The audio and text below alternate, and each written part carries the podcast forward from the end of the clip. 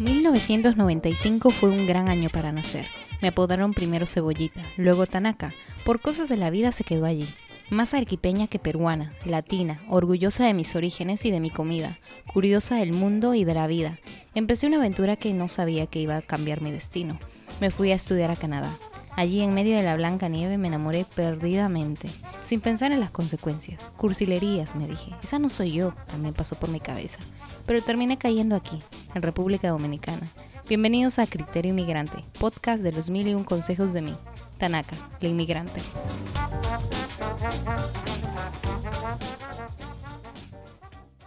Inmigrantes de cada rinconcito de este mundo, gracias por escuchar otro episodio más. El día de hoy estaremos hablando con una colombiana en Australia. Sí, desde el otro lado del mundo. A nuestra invitada le encanta viajar, pero también ser honesta al respecto. Un ejemplo de una juiciosa joven latina. Démosle la bienvenida a Natalia Monsalve. Hola, ¿cómo están? Muchísimas gracias por esta oportunidad, por darme la voz de poder comunicar algún mensaje o algo que les pueda ayudar. Y muchísimas gracias a ti también, porque como ya te dije, eres una persona también de admirar. Entonces, nada, empecemos. gracias, de verdad, gracias. Yo sé que esta reunión la tenemos, uf, eh, agenda de hace mucho tiempo, pero es bueno, es bueno eh, que tú quieras compartir también tu historia. Tengo muchísimas cosas por compartirles y por contar. Yo sé que sí, yo sé que sí. Australia, mira que llegar a Australia no es fácil, no parece sencillo. No, la verdad, eh, pues para poder venir acá, iniciando por el tema legal, uno debe aplicar a una visa. Hay dos diferentes tipos de visa que como colombiana yo podía aplicar. Podía aplicar, no sé si me puedo extender mucho como que en esta parte, pero como colombiana podría aplicar a dos, que es la visa de turista y la visa de estudiante. Con la visa de turista no se puede trabajar, entonces decidí por la visa de estudiante. Pero bueno, ya esto como que en costos, en todo lo que uno necesita demostrar, mostrar un buen perfil para el gobierno australiano, se termina siendo un poquito complicado, pero bueno, finalmente aquí estamos. Entonces, ¿podrías contarnos un poquito eh, cómo es que tú decidiste primero el país? ¿Por qué Australia? Sí, claro que sí. Yo estaba entre Canadá y Australia y yo tenía, yo estaba súper confundida, yo no sabía si irme por la una o por la otra, miraba las ventajas y las desventajas. Finalmente encontré que eran más las ventajas con Australia, porque en resumidas cuentas es que yo vi que en Australia como estudiante puedo trabajar, mientras que en Canadá no, a menos de que yo ya supiera inglés. Y eso es una cosa muy importante. Yo, por ejemplo, vine a Australia con menos cero de inglés, o sea, yo no sabía decir absolutamente nada. Y obviamente, pues irme a Canadá sin nada de inglés no era una opción porque no iba a poder, digamos, como que sostenerme. Entonces, esa fue como la primera razón que yo dije, no, Australia. Eh, la segunda es porque Australia tiene animales nativos que obviamente no se pueden encontrar en ninguna otra parte del mundo. Eh, y no solamente, por ejemplo, como los más famosos que uno siempre escucha o que ve, que son los canguros, los koalas, sino que acá también hay dingos, que son unos perros salvajes que hay dentro del centro de Australia. Hay cucabaras, que son como unos pájaros muy bonitos y hacen como el sonido es como de unos micos. Hay muchísimos animales, demasiados, y hay muchísimos camellos salvajes, hay demasiados, y yo dije, no, yo quiero conocer esto. Y bueno, también por sus playas, por la gente, porque los australianos es como si fueran, digamos, como que yo siempre los comparo muchísimo como con la comunidad latina, pero porque yo siempre digo como, ay, no, es que los colombianos somos muy, como muy alegres. Entonces yo siempre he dicho que los australianos son como los más alegres o como los más amigables dentro de los que hablan inglés. Entonces yo sí me he sentido como muy acogida por los australianos, siempre como que están muy acostumbrados a que vengan muchas personas de diferentes partes del mundo, entonces están súper dispuestos a ayudarlo a uno. Entonces esto también me ayudó muchísimo a decir, me quiero ir para Australia. Mira, Natalia, realmente la historia de Australia per se, por la por la razón que te fuiste es muy entendible, yo lo entiendo. O sea, Canadá, Yo fui a Canadá a estudiar por unos meses y la verdad es que, pues sí, tienes razón, o sea, Canadá es un poquito, en ese sentido, el clima pues no te ayuda mucho a ser la persona más feliz y estar ahí, tú sabes, súper happy. Y me imagino, o sea, Australia es como el Caribe, o sea, las playas, el sol. Yo no sé si llueve allá mucho o si tiene el mismo clima tropical. Bueno, es que en realidad Australia tiene estaciones y acá pues obviamente también hace frío de vez en cuando, pero no es un frío que pues vaya a nevar ni nada de eso, o sea, simplemente te pones un buzo, sales y también depende mucho de la ciudad a la que uno venga. Por ejemplo, yo me encuentro en la ciudad de Gold Coast y acá la verdad el clima es maravilloso. A comparación de muchas otras ciudades, acá digamos que se puede disfrutar la mayoría de días durante el año la playa. Entonces, digamos que a mí el clima de acá de Golcos me parece genial para disfrutar, ir a la piscina, tomarse un día de sol, es excelente, pero pues también hace frío en algunas épocas del año, también eh, experimentamos la época de primavera, que bueno, o sea, es muy bonito ver como todas las etapas de los árboles, pero no es algo así tan extremo como Canadá. Claro, no, en Canadá son bastantes meses los que pasa uno con el frío y todo. Pero entonces, tú ya elegiste el país. ¿Cómo fue entonces el proceso después de elegir el país? O sea, ¿cómo, cómo te animaste a iniciar con todo el proceso de inmigración? ¿Tuviste algún tipo de ayuda? Me parece que tuviste como una, o sea, la ayuda de una agencia. Sí, bueno, yo inicié como que toda mi idea de venir acá a Australia cuando me gradué como arquitecta. Yo recibí mi diploma y bueno, yo llevaba, la verdad es que yo cinco años estuve como súper enfocada en mi carrera porque yo tenía una beca y yo no podía perder absolutamente nada, estaba súper preocupada por mi promedio, digamos que estaba como en un momento muy estresada por, por responder académicamente, pero pues también enamorada de mi carrera. Cuando terminé mi carrera, entonces me preguntaba si yo lo que quería era de una vez empezar a conseguir la experiencia laboral y bueno, como que todo lo que uno tiene que hacer o lo que a uno le dicen, que es que hay que recoger experiencia adquirir experiencia laboral para poder luego tener un mejor trabajo y cosas así. Entonces yo dije, no, yo no quiero eso, o sea, yo hasta el momento siento que la arquitectura es lo mío, pero yo quiero algo más. Entonces yo dije, no, yo quiero aprender inglés, yo no he aprendido inglés, yo soy muy grande y no he podido aprender inglés y además es el idioma que le abre a uno puertas para uno poder viajar a todo, a todo el mundo. Entonces yo dije, no, yo quiero aprender inglés. Entonces ya una vez decidí que iba a ser en Australia, eh, yo adquirí ayuda por medio de una agencia.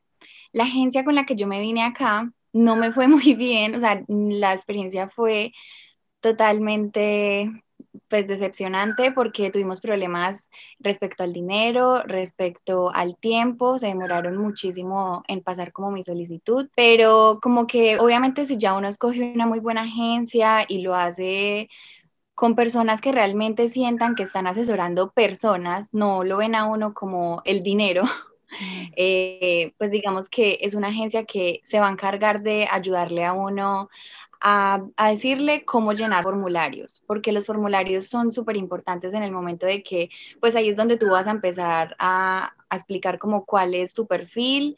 El perfil, por ejemplo, para el gobierno australiano es súper importante. Digamos que uno para poder venir aquí tiene que mm, demostrar que uno estudió algo o uno está trabajando y pues lo que quiere venir es como, lo que quiere hacer para venir es como mejorar el idioma y que pueda volver a su país para poder tener mejores oportunidades. O si es una persona que no ha estudiado y pues todavía no ha adquirido experiencia, puede ser que pues se acabó de graduar del colegio y lo que quiere es también como aprender el inglés para poder entrar a una buena universidad. Como que siempre los agentes o lo que uno tiene que hacerle demostrar al gobierno australiano es que uno se va a volver al país, pues como que uno no tiene intenciones de quedarse, incluso si uno las tiene. Y mm. bueno, ya por ejemplo, retomando como cómo lo hice, también hay una carta de intenciones que es donde uno va a expresar precisamente eso, como que cuáles son las intenciones que uno tiene al venir a este país y cómo le va a servir eso a uno en un futuro en el país de uno. Pero ya, por ejemplo, si uno decide como yo me quiero quedar acá, eh, lo que uno puede hacer es que ya uno estando aquí, uno puede renovar la visa y puedes renovarla con más inglés o para prepararte para presentar un examen de certificación internacional del idioma o también puedes hacer un curso que te digamos que hay una lista, hay una lista que son las carreras o los cursos que al gobierno australiano le interesa o que están muy opcionadas para que las personas se puedan quedar. Entonces uno también puede quedarse haciendo uno de esos cursos o la carrera profesional. Pero entonces todos estos cursos, eh, las agencias están aptas para poder asesorarlo a uno y llevarlo como encaminarlo a uno para poder obtener la visa adecuada para poder hacerlo. Uno también lo podría hacer solo por medio de la página de la Embajada Australiana, pero digamos que personas que, por ejemplo, como yo, no teníamos el inglés, pues es jugarse que le nieguen a uno la visa. Y lo otro es que también son personas que ya son profesionales en esto, entonces digamos que pueden haber cosas que ellos saben que a uno le podrían negar la visa y uno no. Entonces, pues digamos que por eso a mí me parece como muy sensato escoger. Una mejor opción. Sí, la agencia. Y solo de curiosidad, ¿tú todavía estás eh, interesada en ejercer arquitectura? O sea, como arquitecta allá en Australia o en un futuro cercano? Sí, la verdad sí, estoy muy interesada, solo que en este momento, pues como ya había dicho, no tenía inglés, entonces pues yo llegué acá en un curso, yo llegué con un nivel preintermedio y ahora ya estoy en avanzado.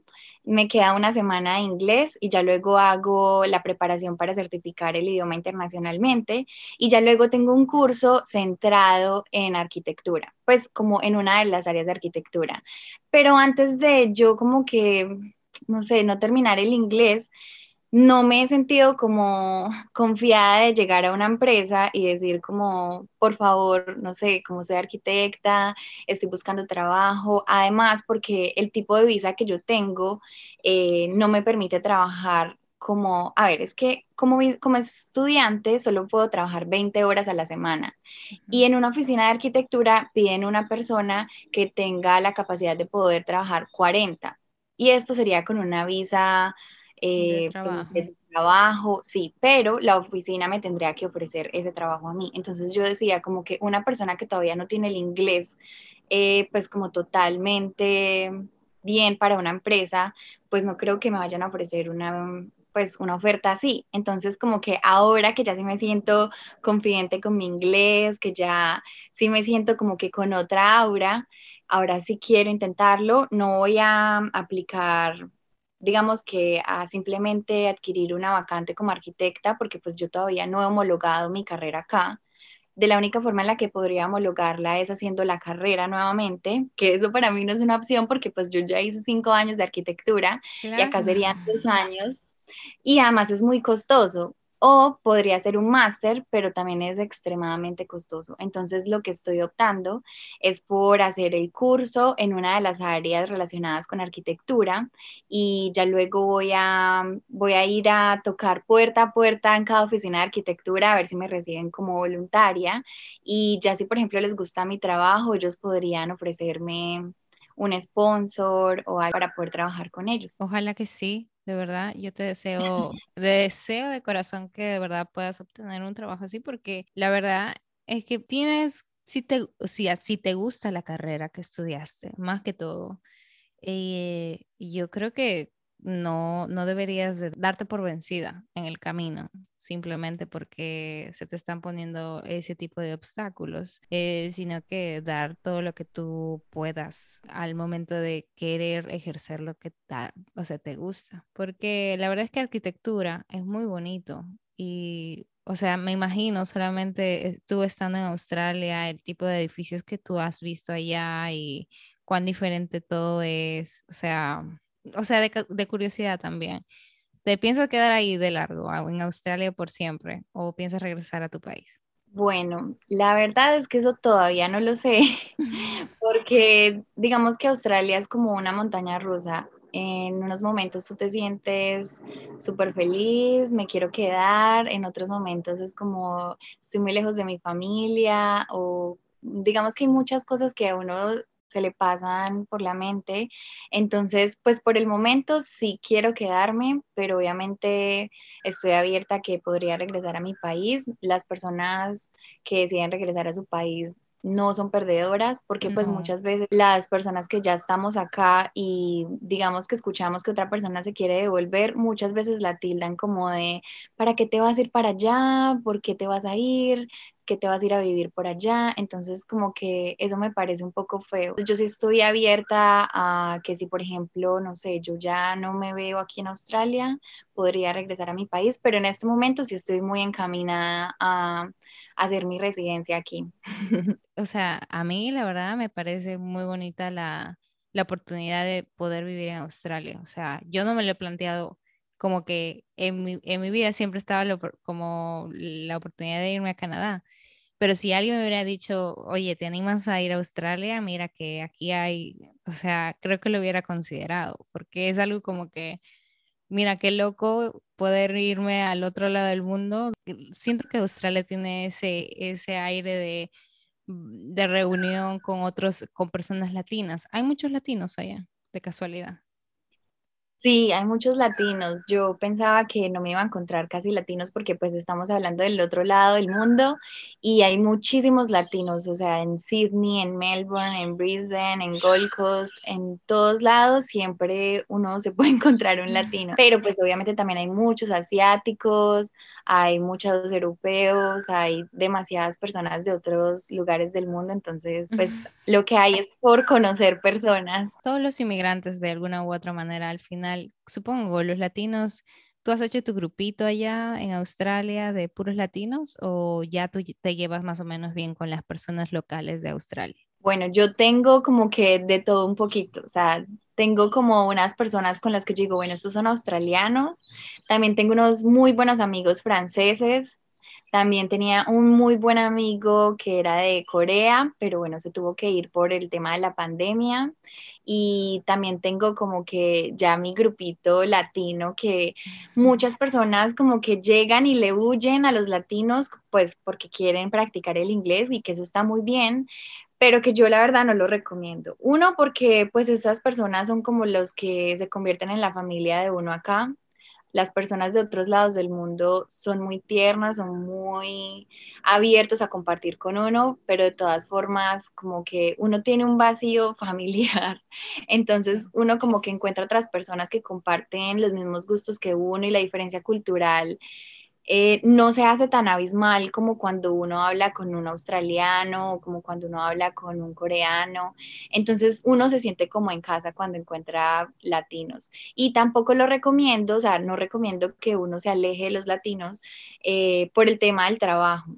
Pues digamos que uno sí puede encontrar trabajo por uno mismo, pero como muchas cosas, eh, no sé, en internet, en los negocios, en todo, lo mejor es como el voz a voz o el tener contactos. Y cuando uno tiene contactos latinos, uno puede tener oportunidades de trabajo muchísimo más fácil. O sea, puede que yo no tenga trabajo y mi amiga latina ya tiene un súper buen puesto y la jefa de ella le diga como, oye, ¿conoces otra persona que esté interesada y que esté buscando trabajo? Y mi amiga me lo diga. Entonces, digamos que entre latinos acá también nos ayudamos muchísimo. Acá hay un grupo de Facebook que se llama Latinos en Gold Coast o colombianos en Gold Coast o mexicanos en Gold Coast, de todas partes, pero en Gold Coast o en Australia y eso pasa con todas las ciudades aquí. Y aquí, o sea, a mí me sorprende que también nos ayudamos muchísimo, o sea, es como que hay un trabajo y lo publican. Eh, están interesados, están buscando en un restaurante eh, alguien para que quiera trabajar por este precio y todos entonces escriben, oye, ¿cómo hago para aplicar? ¿Dónde es? Entonces, a mí me parece que sí es de mucha ayuda cuando uno tiene una buena relación con su comunidad latina. El apoyo que tú dices es casi una, una hermandad, o sea, en otro país, literal. Eh, yo estaba viendo en, o sea, tú publicas de hecho mucha información de cómo, cómo es vivir en Australia y vi que realmente el ir para allá es, es relativamente casi eh, lo mismo para poder emigrar a otros países de Europa. O sea, yo no sé pero por ejemplo para Alemania más o menos también es el, más o menos por ahí va, que es aproximadamente 8 mil dólares australianos en este caso.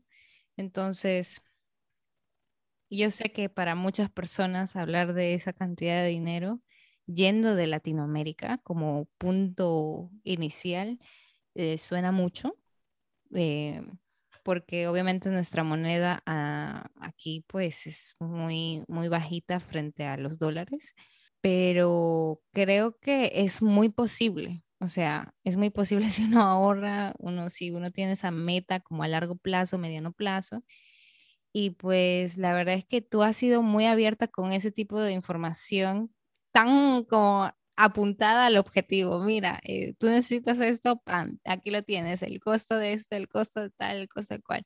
Hay mucha gente que realmente está pidiéndote ese tipo de información. Sí, muchas personas preguntan, oye, ¿cuánto cuesta ir a Australia? Y digamos que cuando uno da un precio, o sea, es que muchas personas quieren como que les diga solo cuánto cuesta el curso, pero yo digo, ¿cómo le voy a decir a una persona que esto cuesta el curso, pero realmente tiene que tener muchas otras cosas en cuenta? Porque digamos que la agencia le va a decir que el curso cuesta eso, pero que también tiene que pagar un seguro médico, que también tiene que pagar eh, los costos de los exámenes biométricos, de los exámenes médicos.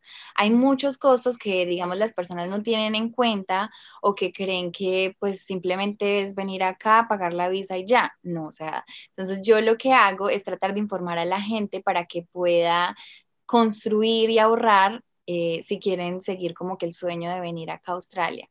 Otros sí me preguntan como, oye, ¿qué es lo que tuviste en cuenta para poder venir? Entonces, lo que hice fue que conté como que cuánto me costó a mí eh, en un video de YouTube pero creo que el video que viste, ese sí lo hice con costos de lo que está hoy. O sea, ¿cuánto es el seguro médico de lo que cobran hoy por un curso de seis meses? ¿Cuánto es lo que cuesta un curso de inglés hoy?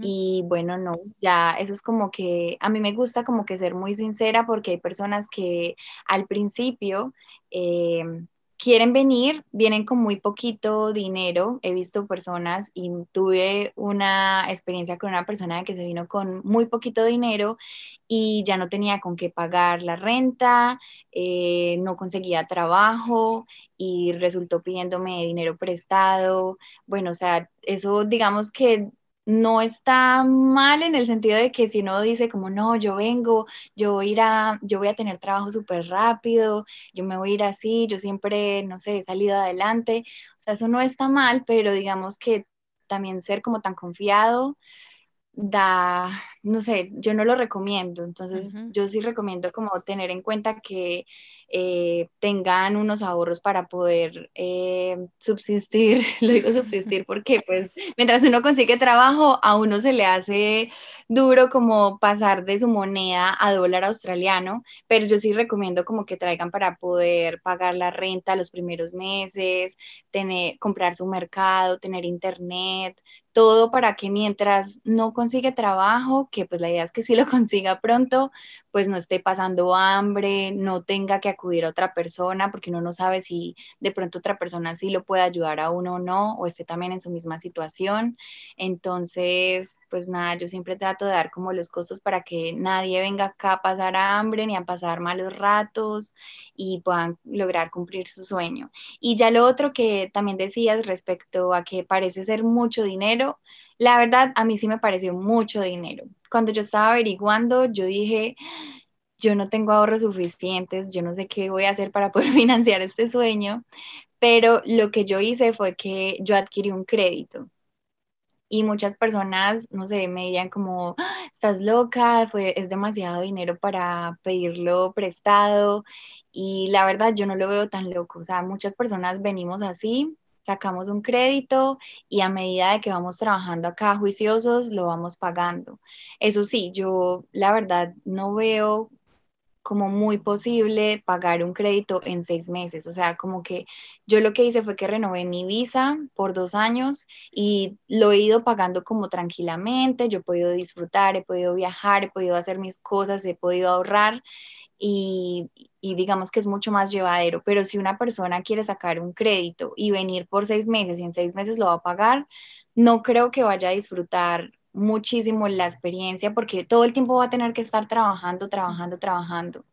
Entonces, bueno, creo que eso es como que, como financié y como veo el término de, de los costos para poder venir acá.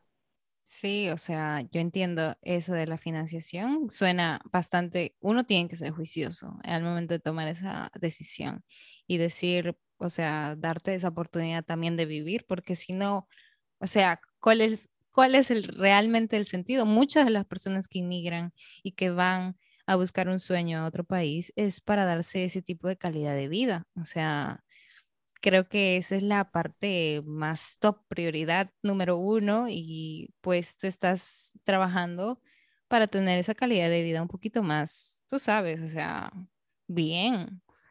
Y creo que no merece tanto la, la pena esforzarte y sacarte de toda la diversión que implica todos esos momentos si solamente vas a estar eh, trabajando 24/7. Creo que siempre hay un momentico, al menos un momento de esparcimiento y pues, obvio, estás en otro país, tienes que conocer. ¿Tú dirías entonces ya ahora que te acoplaste? Sí, yo siento que ya me he acoplado. Yo en este momento, por ser estudiante, siempre tengo que estudiar 20 horas a la semana. También puedo trabajar 20 horas a la semana legalmente. Eh, y aparte de eso también eh, tengo tiempo para mis cosas, para mis amigos, para conocer, para viajar, para conocer gente de, todos, de todas partes del mundo. Puedo practicar mi inglés. Cada que voy a un restaurante también puedo practicar el inglés. Eh, todo el tiempo, todos los días. Entonces, como que yo siento que ya me he acoplado bastante a la cultura australiana, a la comida, al clima. Al principio me daba muy, muy, muy duro el acoplarme al calor, no sé, como de pronto a las expresiones australianas, por ejemplo, que los australianos no son tan, no sé, uno abraza a todo el mundo, uno como latino es como pico aquí, pico allá, abrazo aquí, abrazo allá, y la cultura de otros países no es tan amorosa como la de nosotras, pero también como que he ido aprendiendo como que con este sí, con este no y así, o también le puedo enseñar. Yo, por ejemplo, llegué a la casa de un australiano y ya ese australiano le gusta dar demasiados abrazos.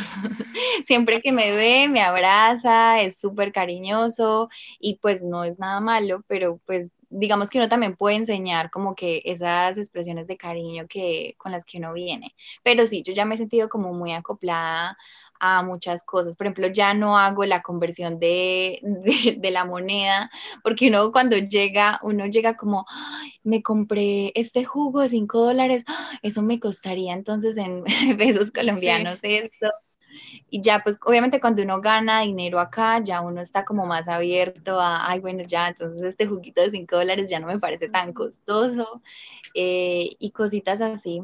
Yo creo que con el tiempo no se va adecuando, el ser humano se adapta muy, muy rápido. Lo único que no he podido es con el estar lejos de mi familia. Eso es lo único que yo siempre digo. Lo único que no me gusta de Australia es que estoy lejos de mi familia, pero digamos que es un sacrificio que uno hace para poder cumplir sus sueños y que de todas formas ellos siempre han estado como, sigue tus sueños, tú estás luchando por lo que tú quieres y que de todas formas, pues como que uno, la tecnología también le ayuda mucho como a reducir distancias a uno.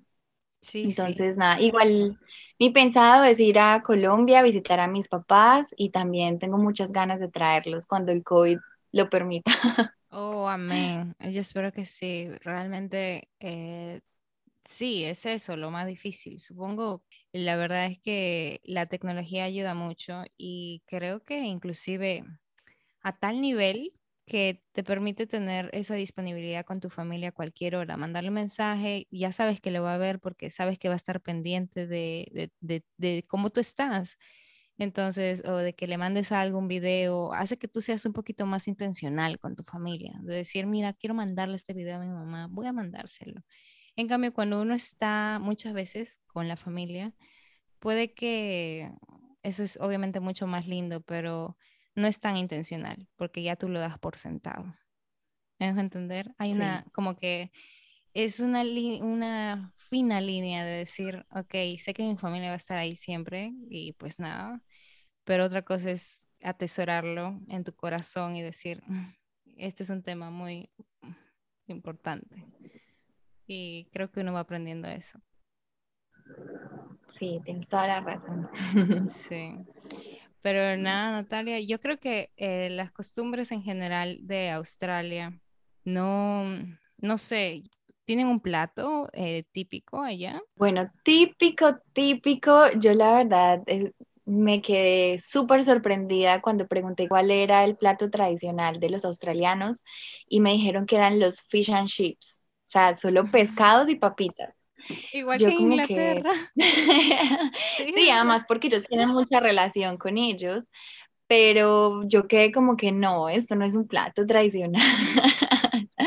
pero la verdad es que sí, los australianos todo el tiempo tienen en todos los lugares ahí como que un local que es fish and chips, fish and chips todo el tiempo quieren comer como que eso, o sea, como que su almuerzo rápido es ir a un fish and chips y ya, esa es la comida como el desembale.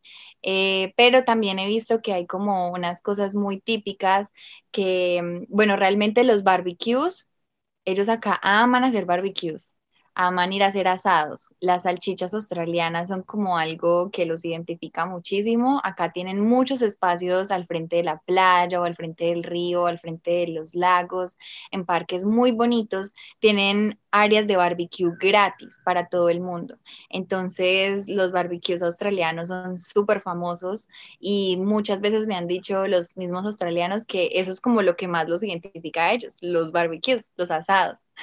Ah, mira, pero, o sea, realmente valdría la pena comerse un barbecue entonces en Australia. A mí la verdad no me llamó muchísimo la atención, porque la salchicha es diferente, la textura es diferente, la carne también es diferente, pero pues ya obviamente uno estando también con latinos y eso, los australianos son como muy abiertos a, listo, entonces ustedes compren la carne que a ustedes les gusta, la salchicha, entonces puede ser como que, y además es que algo que a mí se me olvidó decir es que mm, uno en un barbecue, uno puede llevar sus propias cosas. O sea, casi que uno lo invitan a un barbecue y uno sabe que tiene que llevar su, lo que usted va a comer. Cada persona lleva su, su porción de comida. No es como que en Latinoamérica que uno lo invitan y uno va pues sin nada, o uno lleva como que, no sé, algo para aportar o una bebida. No, acá tú vas como con tu propia bebida, con tu propia comida, a menos de que pues ya lo organicen y digan todos como, ay, uno lo compra y ya luego se le paga. Pero no, acá es totalmente diferente.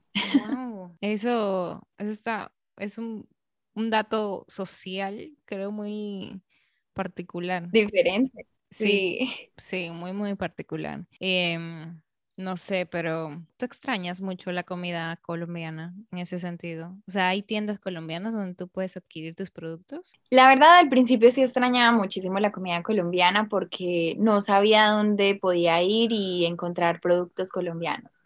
O cómo poder hacer las cosas que yo usualmente hago en Colombia y no lo encontraba en el supermercado fácilmente.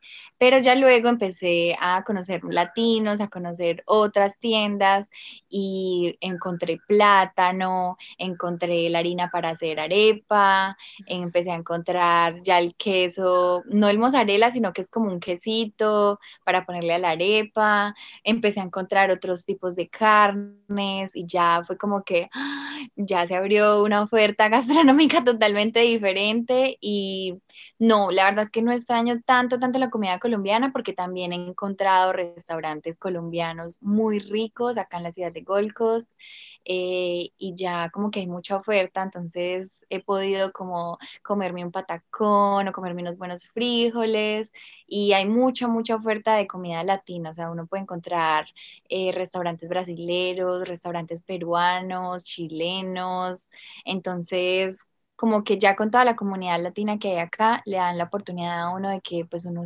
recuerde eh, la sazón o el sabor del país de uno. Entonces, no, la verdad no es que lo extrañe muchísimo, pero pues obviamente sí en Colombia ya es otra cosa. Ah, no. muchísimo mejor. Claro, claro que sí, o sea, siempre, yo particularmente aquí en, en la ciudad donde yo vivo, creo que hay dos restaurantes peruanos, pero es que ¿qué te digo? No se compara nada, en, no mucho al menos, con la comida peruana de, de donde yo vivía. El sazón es diferente, los productos no son los mismos, pero eh, ahí se puede como que se puede vivir. Y respecto a otras cosas, como yo sé que tú vives actualmente con otras chicas de Latinoamérica actualmente. ¿Alguna de ellas es peruana o? No, no, no. No he vivido todavía con una peruana, eh, ni de hecho con otra latina que no sea de Colombia. Eh, la primera casa a la que yo llegué, ah, no, sí. La primera casa a la que yo llegué estaba una paraguaya eh, y luego con una colombiana en esa primera casa. La segunda, eh, vivimos cinco colombianas, cinco chicas, eso parece que fue una locura, pero no, nos llevamos súper bien.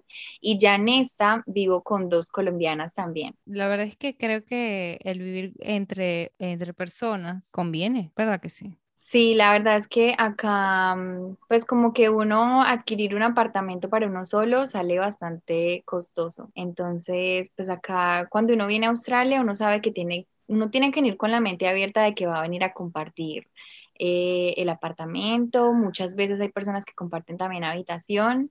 Eh, eso depende de cuánto uno se quiera ahorrar al pagar la renta.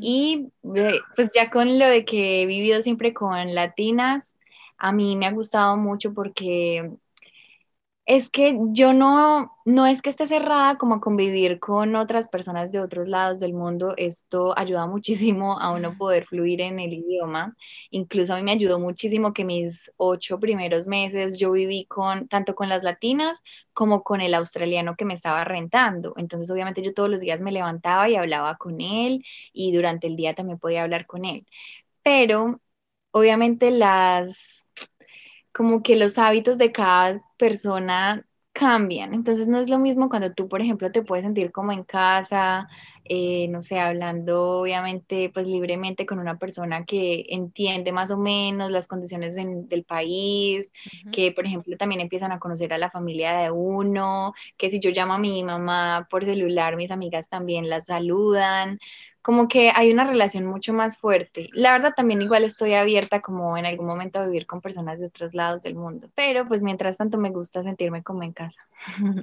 Eh, lo que acabas de decir es muy, muy cierto. La verdad es que uno diría, o sea, yo la verdad es que muchas veces me cuestiono por qué yo todavía aquí siento un feeling como medio raro, o sea, todavía no estoy como de decir, ok, ya me siento como que de aquí. Que todavía sigo en Latinoamérica, pero todavía no, es, no he llegado ahí.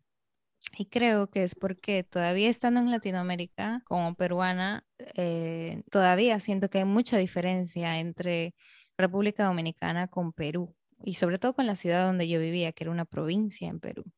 Y pues no se parece en nada, la gente es muy distinta, tiene otro, eh, tienen otros estereotipos a los cuales yo, yo tenía, o mis costumbres, mi comida. Es como tantas cosas que uno no puede simplemente decir, es esto. No simplemente le puedes poner una etiqueta, un nombre, etcétera, sino que todo es global. Entonces, Supongo que, o tal vez soy yo la loca que, que mira ese tipo de cosas, yo no sé. No, a mí también me pasa y pues es totalmente respetable. Puede que hayan otras personas mucho más como que abiertas en este sentido, pero yo sí me siento como muy, no sé, como más en familia, más en casa con personas sí, como del mismo país. Y es mucho mejor, como tú dices. Em, Natalia, yo eh, sé, y yo lo dije al momento de presentarte, que eres muy juiciosa. ¿Y por qué decía esto? Porque realmente, como decía, tú eres muy abierta con cómo son las, los riesgos, los retos que uno ve eh, como inmigrante en otro país. Y pues tú em, publicaste que trabajas en diferentes trabajos que no son de lo que tú estudiaste. Entonces, mucha gente piensa en que ah, yo estoy en Australia, estoy aquí chilling bajo las fotos sobre en la playa y todo es lindo y mírala y ay, qué bella está, no, no, no, no, no sufre, no llora, eh, etcétera.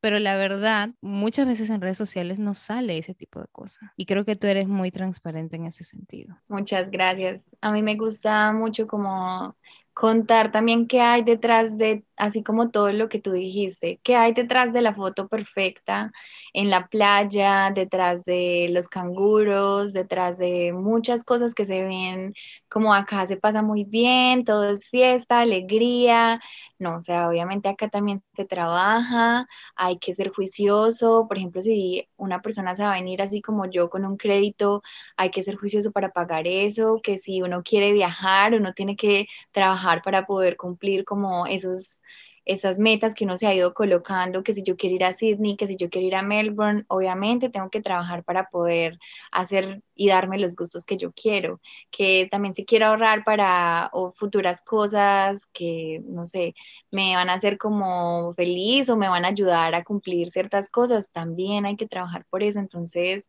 a mí no me da pena decir como yo trabajo acá limpiando eh, centros comerciales o casas u oficinas.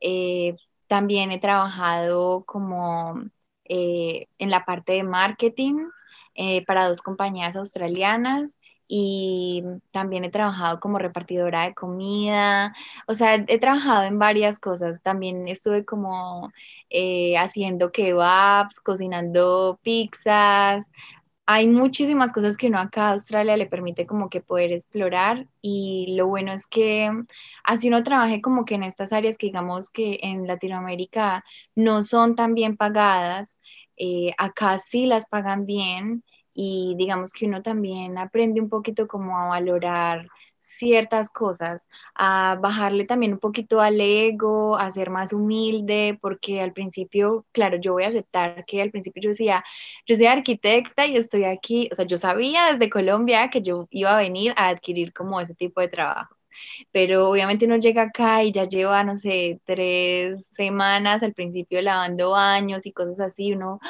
no, yo soy arquitecta y estoy acá lavando baños, pero pues también es como que eh, uno no se va a quedar acá toda la vida lavando baños. O sea, lo bueno de Australia también es que uno acá tiene el tiempo para poder uno replantearse qué quiere hacer, cómo lo va a hacer. Y también uno puede como explorarse y buscar como sus talentos.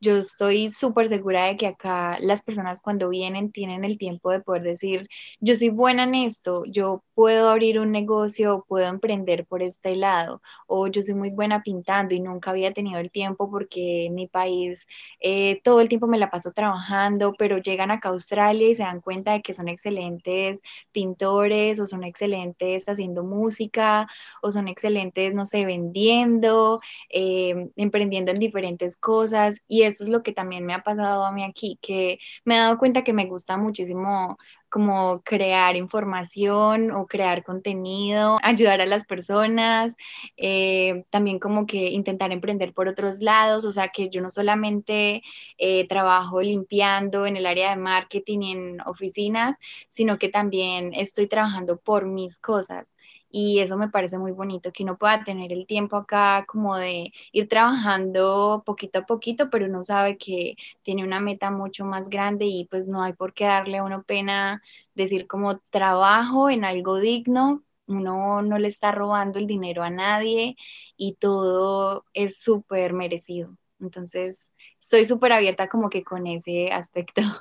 Claro, ¿no? Y como debe de ser, realmente o sea, uno va aprendiendo en el camino. Como tú dices, o sea, uno no tiene por qué estancarse solamente en eso, sino que tiene que, o sea, ya con esa opción se te abre un mundo de posibilidades. O sea, si ya hiciste, por ejemplo, algo que realmente te costó y tú decías, mira, o sea, jamás, o eh, pucha, qué, qué vergüenza, etcétera, tú ya lo haces, pasas ese como eslabón de la pena, de la vergüenza, etcétera, tú empiezas a darle para allá. O sea, lo que venga ok, ¿qué más? O sea, ¿qué más yo puedo hacer para salir de aquí y para realmente, para algo tú estás? O sea, la vida se trata de algo mucho más grande, no solamente de un trabajo. O sea, realmente el trabajo es solamente para mí en una percepción y creo que es muy importante hablar de eso. O sea, los inmigrantes como que... de alguna manera englobamos bastantes cosas, aspectos de la vida cuando uno va creciendo y viendo cómo es la cultura donde tú vas y vas aprendiendo muchas más cosas en el camino. Entonces ya llega un punto en tu vida, bueno, tal vez yo estoy hablando como que si tuviese 98 años, pero llega un momento en el cual tú te das cuenta que la vida es más que un trabajo, o sea, realmente es como cómo te llevas con tu familia, cómo hablas, si tu ego es tan grande o tan poquito como para realmente tú decir, mira, o sea, a qué nivel eh, tú te expresas, cómo es que te llevas con la gente, si eres sociable, si no eres sociable, o sea, hay muchas más cosas como que te definen como ser humano que simples etiquetas por las cuales muchas personas podrían decirte o calificarte como algo que realmente no eres, porque un trabajo no te define al 100%, realmente no te define o no debería definirte. Pero no, Natalia, yo realmente creo que somos jóvenes ¿Tú cuántos años tienes ahora? 24 recién cumplidos. Viste, o sea, somos, somos jóvenes, me incluyo, porque yo tengo 25 y tenemos todavía un montón de tiempo para, para explorar. O sea, y creo que uno se mantiene joven por dentro, o sea, no debería como que la edad tampoco importar mucho en ese sentido. Mira que yo he entrevistado a personas de más de 30 y personas que se han atrevido a inmigrar aprendiendo de cero a los 35 años aproximadamente un idioma nuevo. Entonces, eso da mucho que decir de que nunca es tarde para hacer nada. Sí, totalmente. Yo también he conocido muchísimas personas acá que tienen más de 30 años y están aquí luchando, trabajando igual que yo, trabajando en lo que les sale, aprendiendo un idioma desde cero ah, y tratando de adaptarse a una vida totalmente diferente. Entonces tienes mucha razón, no importa la edad, lo que importa es el sueño. Exactamente. ¿Hay algún consejo que tú quisieras darle a alguien que quisiera ir a vivir a Australia? Sí, claro que sí. Mi invitación es a que sueñen en grande, que no importa como que cuánta adversidad haya o, cuán costoso parezca, igual luchen porque siempre, siempre va a haber una solución. Eh, también el hecho de adaptarse en un país es súper posible digamos que todos, todos, todos tenemos la forma de buscar nuestras herramientas y tenemos una identidad o como una personalidad súper diferente que nos permite desenvolvernos en una forma única. Y también cuando uno decide emigrar a otro lugar, uno le da la oportunidad de abrir su mente, abrir su corazón a nuevas cosas y uno no vuelve a ser la misma persona. Entonces, la invitación es a que se animen a emigrar a otro lugar y abran su mente para que literalmente, no sé, cambien su, su perspectiva y sean diferentes personas. No, y también cambien el chip, porque muchas veces, a veces solamente necesitamos ver los problemas desde otra perspectiva. Eh, bueno, Natalia, fue un gusto tenerte el día de hoy. La verdad es que estás completamente invitada para hacer otro episodio y pues eh, cualquier duda que surja de aquí, estás obviamente completamente invitada de nuevo a ver si hay alguno que pregunte un poquito más acerca de Australia, que quiera saber y tal, etcétera pues nada, eh, la pueden seguir a Natalia en YouTube eh, y en Instagram. En YouTube, Natimon y en Instagram como Natimonsalve C. A Natalia la pueden seguir ahí eh, por YouTube e Instagram. Y bueno, Natalia, fue un gusto, la verdad. Muchísimas gracias, el gusto fue totalmente mío. Me encanta que me hayas invitado como a poder expresar la felicidad que yo he tenido aquí en Australia ya tú sabes, quedas completamente invitada de nuevo. Muchas gracias. Me encantó conocerte y espero que este mensaje le inspire a muchísimas personas. Ay, igual, yo espero también eso.